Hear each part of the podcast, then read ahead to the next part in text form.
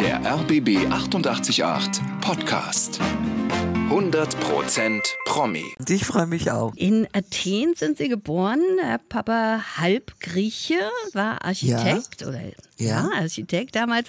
Mit vier sind Sie dann nach Wien gegangen. Die Mutter Österreicherin. Sind Sie zweisprachig aufgewachsen? Erstmal ja, aber halt eben auf dem Niveau einer Vierjährigen. ja, also ich konnte äh, nach einem Eis äh, fragen, ich konnte all diese Dinge, aber dann, wie wir in Wien waren, hat mein Vater aufgehört, mit mir Griechisch zu sprechen. Das war damals irgendwie noch nicht so üblich, offensichtlich.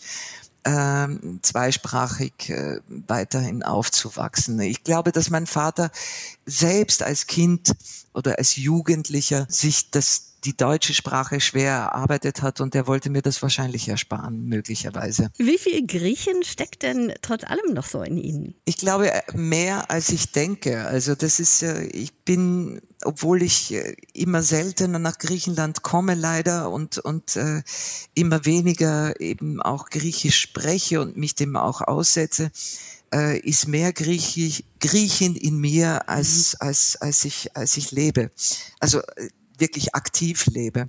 Ich bin äh, vom Temperament eine Griechin. Ich bin äh, ich bin im Aussehen eine Griechin. Absolut. Und äh, das reicht ja, glaube ich, auch schon, um zu sagen, dass er ein guter Teil äh, an Griechin in mir ist. Hm. Sie wollten mit sechs Jahren schon Schauspielerin werden, habe ich gelesen. Wie kam das? Richtig. Ja, ich, ich hatte irgendwie äh, das Gefühl, dass ich das ganz gut kann, in andere Figuren reinschlüpfen und das habe ich auch gerne gemacht. Also das macht man ja als Kind sowieso. Man, man ist plötzlich die Prinzessin oder man ist plötzlich der, der, weiß ich nicht, der Bauarbeiter oder was weiß ich. Und äh, ich habe gesehen, dass ich andere zum Lachen bringen kann. Und das hat mir an der Seele gut getan. Und äh, das ist bei mir hängen geblieben. Ich wollte einfach Schauspielerin werden. Gab es bei Ihnen auch schon diese klassische Entwicklung, dass Sie Schultheater auch gespielt haben? Dann natürlich später auch Schultheater gespielt habe. Und das hat aber nicht unbedingt meinen Wunsch befördert. Das, meine Großmutter hatte da großen Anteil daran. Meine Großmutter war wie mein Großvater auch Maler, Malerin und hat äh, aber auch Kasperlfiguren äh, gefertigt und die auch weltweit verkauft. Und ich habe mit diesen Kasperlefiguren schon eine eigene Welt aufgebaut und da mich auch erprobt äh, im Spiel. Sie wurden früher Wurzelsepp genannt. Woran Ja. lag das denn? Das lag an meinem Haar und ich glaube auch an meiner Art.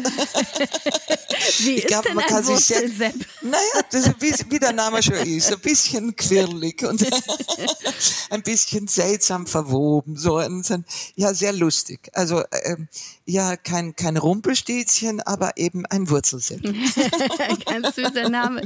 Als äh, Sie neun Jahre alt waren, da haben sich Ihre Eltern getrennt und Sie haben aktiv, wenn das so stimmt, die Entscheidung getroffen, bei Ihrem Papa zu bleiben. Ja. Was hat das mit Ihnen gemacht als Kind? Ich meine, das neun Ja, Jahre, das- da ist man ja eigentlich noch gar nicht wirklich in der Lage, so eine Entscheidung zu fällen. Absolut, absolut. Und ich, ich war auch mit dieser, mit dieser Frage auch überfordert, muss ich gestehen. Diese Frage hat mich und diese Beantwortung der Frage hat mich vor allem dann auch in eine große Depression äh, katapultiert. Ich habe immer ein lustiges Leben mit meinem Vater geführt und ich habe ein lustiges Leben mit meiner ganzen Familie geführt, meine Brüder, meine Mutter. Ähm, meine Mutter ist äh, nach der Trennung mit meinem Halbbruder ausgezogen. Meine Mutter äh, hatte meinen Vater geheiratet, hat meinen Bruder Alexander bekommen, dann hat sie sich in, in den besten Freund meines Vaters verliebt, hat den geheiratet, hat meinen Bruder Peter bekommen, hat sich wieder getrennt von dem und wieder meinen Vater geheiratet und dann mich bekommen. Das ist eine ganz äh, einfache Geschichte.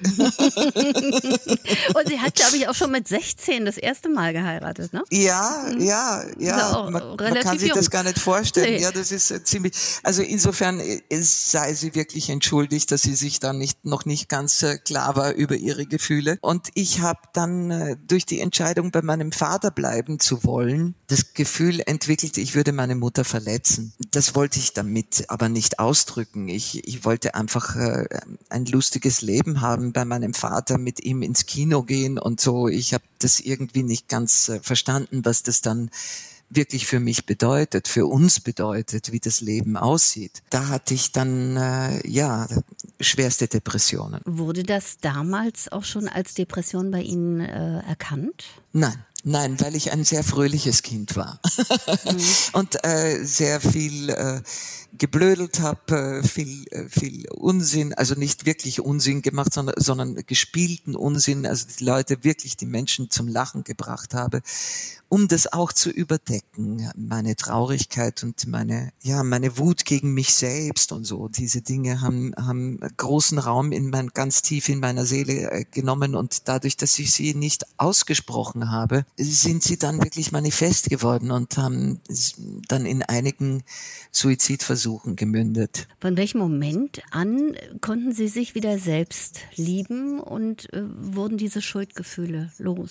Ja, interessanterweise, wenn ich gespielt habe und wenn ich gespürt habe, dass die Menschen mit der Figur, die ich verkörpere, mitgehen, mochte ich mich. Also dieses Einnehmen der Menschen mit, mit mir gemeinsam in, in ein Abenteuer zu gehen, eine Figur kennenzulernen. Und wenn mir das gelungen ist, dann, äh, ja, und wirklich wirklich äh, mögen, ja, es gibt immer genug Gründe zu sagen, mein Gott, äh, es ist immer, aber äh, ich bin gnädiger geworden mit mir und äh, ich habe mit 21 äh, dann beschlossen, dass mit all diesem äh, Wahnsinn Schluss sein muss und dass ich ins Leben gehen muss und dass ich doch offensichtlich noch einiges vorhabe in diesem Leben und auch einiges äh, von mir erwartet wird. Und gab es denn da so ein Schlüsselerlebnis, wo Sie gesagt haben, okay, jetzt ist mal Schluss mit, ähm, naja, ich sag mal in Anführungsstrichen Selbstmitleid oder eben auch mit diesen Versuchen, sich aus dem Leben ja rauszunehmen, was es ja ist. Ähm, so ist es, haben, genau. Oder sind Sie auf einmal aufgestanden und haben gesagt, so, jetzt ist der Punkt, wo ich aufhöre? Ja, es ist ja so, dass man Dinge ändert, wenn sie schon, also das braucht ja Zeit. Mhm. Das sind Vorbereitungen. Das taucht immer wieder im Hintergrund auf und, und, und die letzten Suizidversuche, die ich unternommen habe, die waren nicht mehr so ernst gemeint. Die waren, die waren äh, eigentlich mehr ein, äh, ein Aufbegehren gegen mich selbst und, und, und äh, der Test, ob ich den Mut aufbringe, noch einmal Hand an mich zu legen, was ja völlig bescheuert ist, ja. Und ähm, das habe ich irgendwann habe ich das erkannt, dass das dass ich eigentlich leben möchte, dass ich so eine Lebenslust habe und so eine Lebensfreude auch in mir habe, dass es da kein Schlüsselerlebnis in dem Sinn brauchte, sondern nur wirklich eines Tages dann einfach die, der Beschluss, dass jetzt damit Schluss ist und das jetzt gelebt wird. Hätte ich mir nur einmal Hefe genommen, dann hätte ich das vielleicht auch schneller erreicht. Und das kann ich nur jedem ans Herz legen, wenn, wenn er meint, in, in einer solchen ausweglosen Situation zu sein oder auch definitiv ist, soll er sich bitte Hilfe holen. Gott sei Dank leben wir jetzt in einer Zeit, wo das immer mehr auch an die Öffentlichkeit dringt. Ja, was so ist es. Ähm, so ist es. Sehr, sehr wichtig ist. Ja. Mit zehn Jahren haben Sie angefangen zu rauchen. Ja. wie sind Sie denn an die Zigaretten gekommen? Ich bin nicht gekommen? stolz darauf. nee, aber wie sind Sie denn an die Zigaretten gekommen? Naja, damals war das noch so, dass, dass man äh, zu Hause so eine Schatulle hatte, die man dann auch äh, mit Zigaretten gefüllt hat, um Gästen äh, Zigaretten anbieten zu können oder so.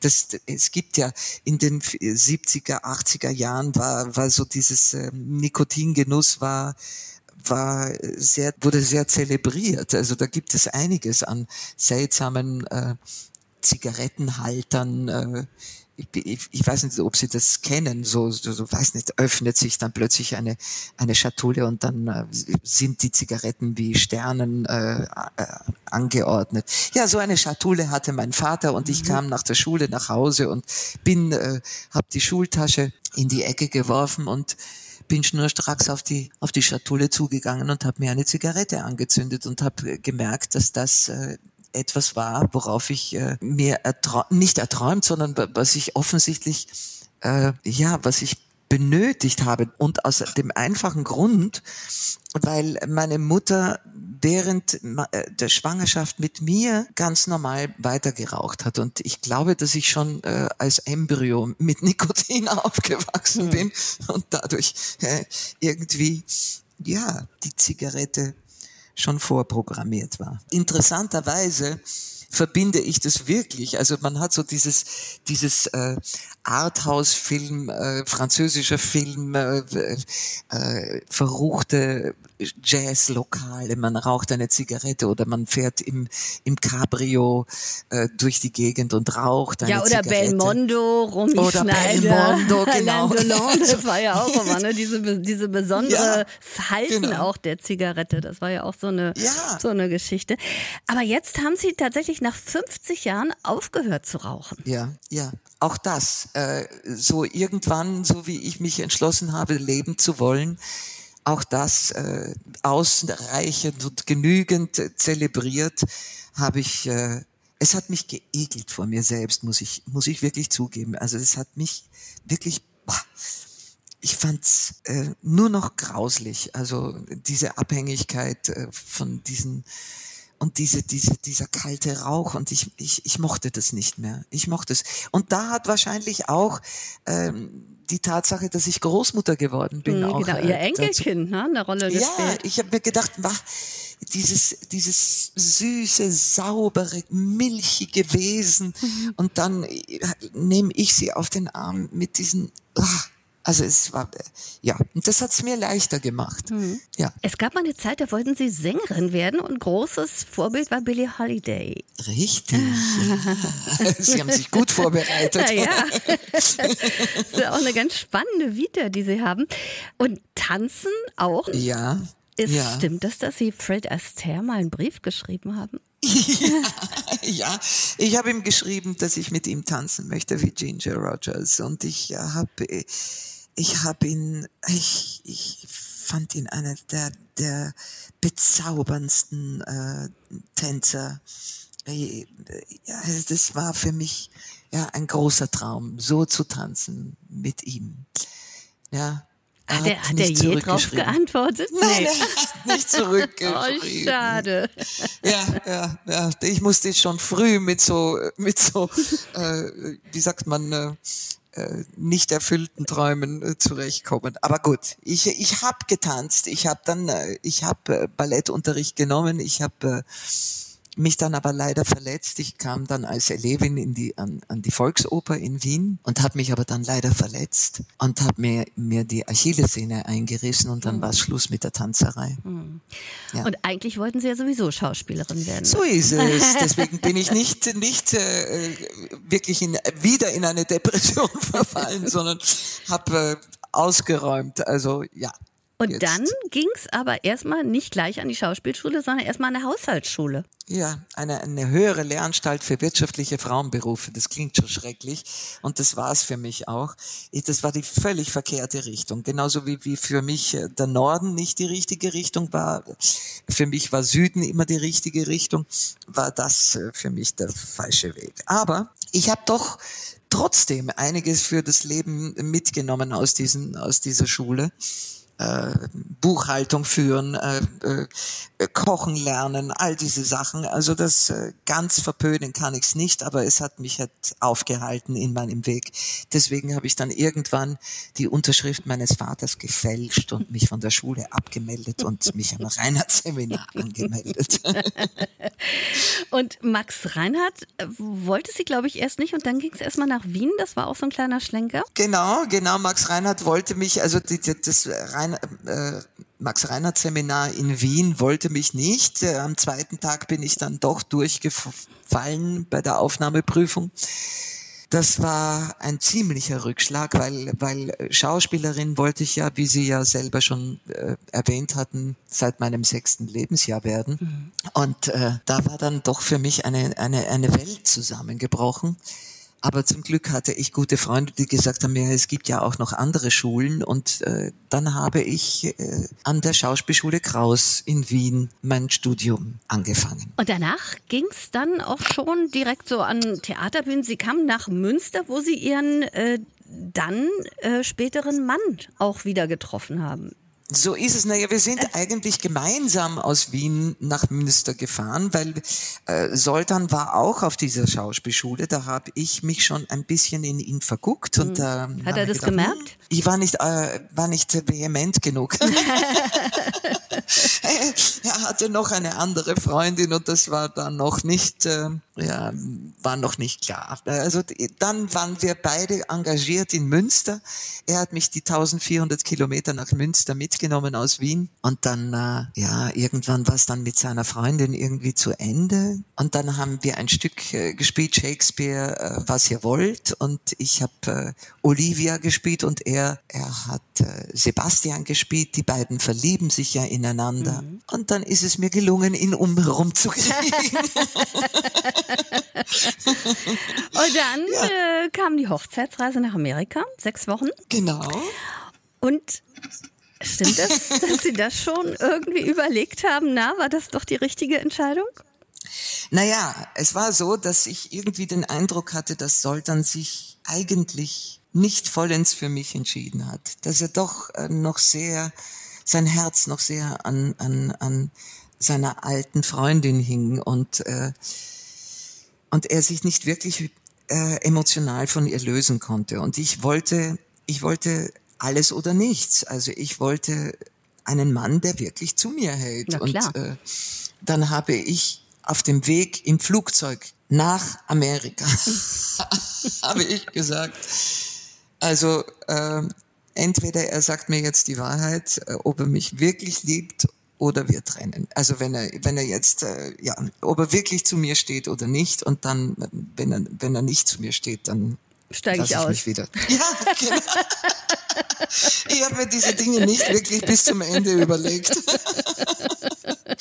ja, aber das hat, äh, es war so dumm es klingt im ersten Moment, so klug war es eigentlich, weil wir haben gleich zu Beginn sehr viel äh, ausdiskutieren müssen und, und äh, uns äh, einschwören aufeinander müssen. Und dann war der Rest der Reise eine unglaublich schöne und vergnügliche und aufregende, ja, ein aufregender Einstieg in eine, in eine tolle Zweisamkeit. Ach, wie schön. Ja.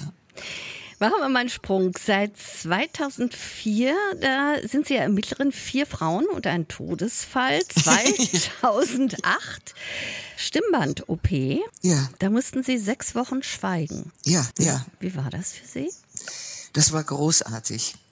Ich wollte ja äh, schon früh äh, damals, wie ich in dieser höheren Lernstadt für wirtschaftliche Frauenberufe, das war eine eine, ein, eine Klosterschule von den Franziskanerinnen mhm. und damals wollte ich eigentlich äh, ins Kloster gehen. und ich wollte eigentlich in einen Schweigeorden eintreten, weil ich das Gefühl hatte, die Welt und insbesondere ich rede so viel Blödsinn, dass ich es lieber lassen sollte. Und dann war ich nach all diesen Jahren gezwungen, sechs Wochen zu schweigen. Das war so ein Segen für mich. Es ist schon interessant. Ich bin dem Leben so dankbar, dass es so viele Dinge, die man so anreißt, die man so andenkt, dann irgendwann auch in ein Erleben bringt. Es ist faszinierend. Ja, also Gedanken also, prägen die Realität, das wissen wir doch. Genau, genau. Sind Sie oder waren Sie gläubig? Ich äh, bin nicht in diesem Sinn gottgläubig, aber ich glaube an eine, ich glaube an Energien, also ich glaube an, an positive Energien. Ich glaube auch an negative, also die, die, wir sehen, was negative Energien machen können mhm. und genau das bin ich mir sicher, können auch positive Energien. Daran glaube ich. Also das ist etwas, was äh, deswegen versuche ich immer wieder an mir zu arbeiten und immer wieder das Positive möglich zu machen. Also das, äh, um es in anderen Menschen auch zuzulassen, damit wir uns nähern in diesen positiven Energien und Gutes tun. Das berühmte Gesetz der Spiegelung. Genau. Der Anziehung. Genau. Seit 2010 kennen wir sie natürlich alle als Ermittlerin Bibi Fellner an der Seite von Harald Krasnitzer im Wiener Tatort. Er war übrigens auch gerade vor kurzem hier und hat sehr das geschwärmt von Ihnen. Das muss Ey, ich das an der ich, Stelle mal sagen. Oh, wie lieb, wie lieb. Ich, ich kann auch nur, also für mich ist das eine der glücklichsten Entscheidungen, die getroffen wurden, uns beide sozusagen vor der Kamera zusammenzubringen, weil das ist, äh, es ist ein so unfassbar vertrauensvolles, glückliches, lustiges, äh, erfülltes Zusammenarbeiten mit, mit Harry. Also so, das ist sehr selten, eine solche, solche äh, Arbeitsweise. Ich kann mit ihm über alles sprechen, ich kann, äh, ich habe ein so blindes Vertrauen zu ihm und das ist wahnsinnig schön. Toll, das hat er eins zu eins genau so erzählt vor kurzem. Als hätten wir uns das ausgemacht. Genau. Wie viel äh, Bibi steckt denn in Ihnen, in der privaten Person? Das ist interessant. Ich, äh, also ich, ich habe immer so, so, so flapsig äh, behauptet, äh, Bibi sieht mir ähnlich, ja. Mhm. Was sie ja auch wirklich tut.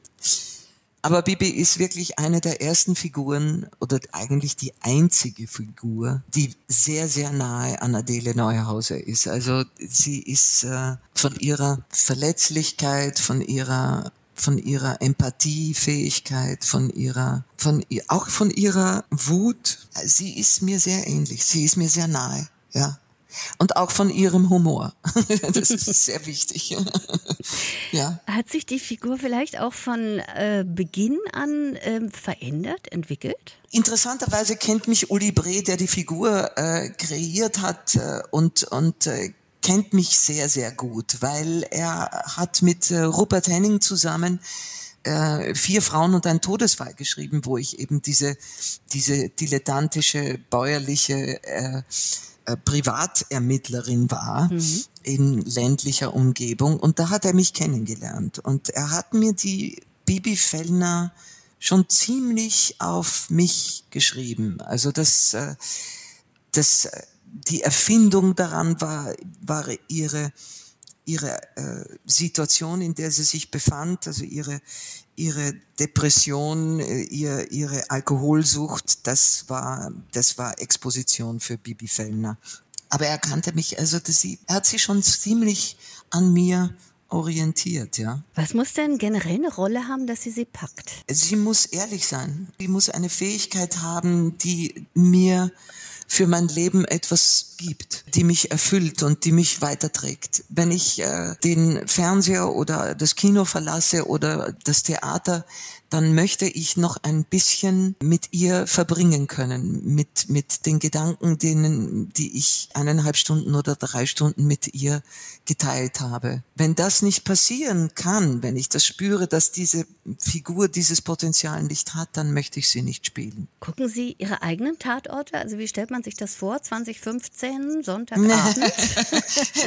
ja, also äh, ich, ich schaue die Tatorte natürlich äh, vorher an. Ich schaue alle meine Sachen, Filme vorher an, damit ich in Interviews weiß, worüber ich spreche. Mhm. Und ich möchte auch wissen, was daraus geworden ist. Also man möchte sehen, ob ich diesem Film, ob er, ob, ob er ja, ob ich, ob ich, ob ich dazu stehen kann, ob ich, ob ich äh, das erfüllt habe, was ich darin gesehen habe das möchte ich. Wenn das manchmal nicht so gelingt, dann äh, weiß ich, was ich vermeide in den die Interviews.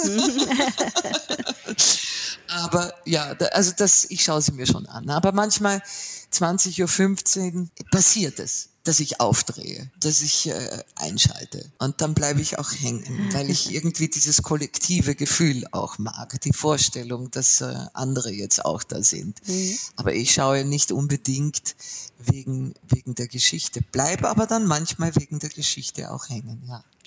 Vor einiger Zeit haben Sie Ihre Autobiografie geschrieben. Ich war mein größter Feind, loslassen und weitergehen. Und da haben Sie selbst gesagt, das Aufschreiben dieser eigenen Biografie hat sie verändert.